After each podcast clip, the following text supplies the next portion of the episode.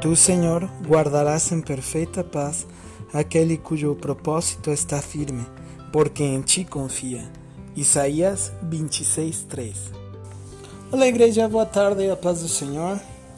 Eu te convido hoje, 2 de outubro de 2021, a abrir o teu coração e a pedir que Deus fale conosco nesse devocional. Amém?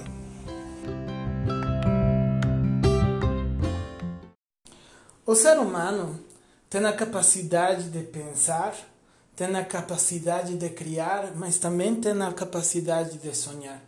E nesses sonhos que nós temos, nós criamos propósitos, objetivos, metas a curto, médio e longo prazo. Porém, muitas das ocasiões nós estamos confiando para para poder para poder cumprir cada uma delas nós confiamos nas nossas capacidades, confiamos no poder do nosso braço, confiamos no poder da nossa mente, confiamos em aquilo que nós estudamos, confiamos em muitas coisas que são terrenas. Porém, Deus quer que confies nele. Se você confia em Deus, aquele que pode fazer acontecer, então acontecerá. É simplesmente você colocar todas as suas dúvidas, todos os seus projetos, todos os seus planos, todos os seus sonhos em Deus.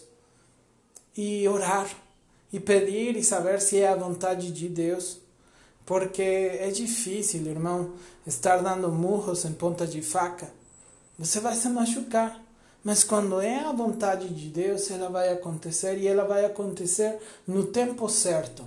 Assim como quando você semeia uma árvore, ela cresce e ela depois de alguns meses ou anos, às vezes, dá o seu primeiro fruto, assim será nos nossos sonhos quando confiemos em Deus.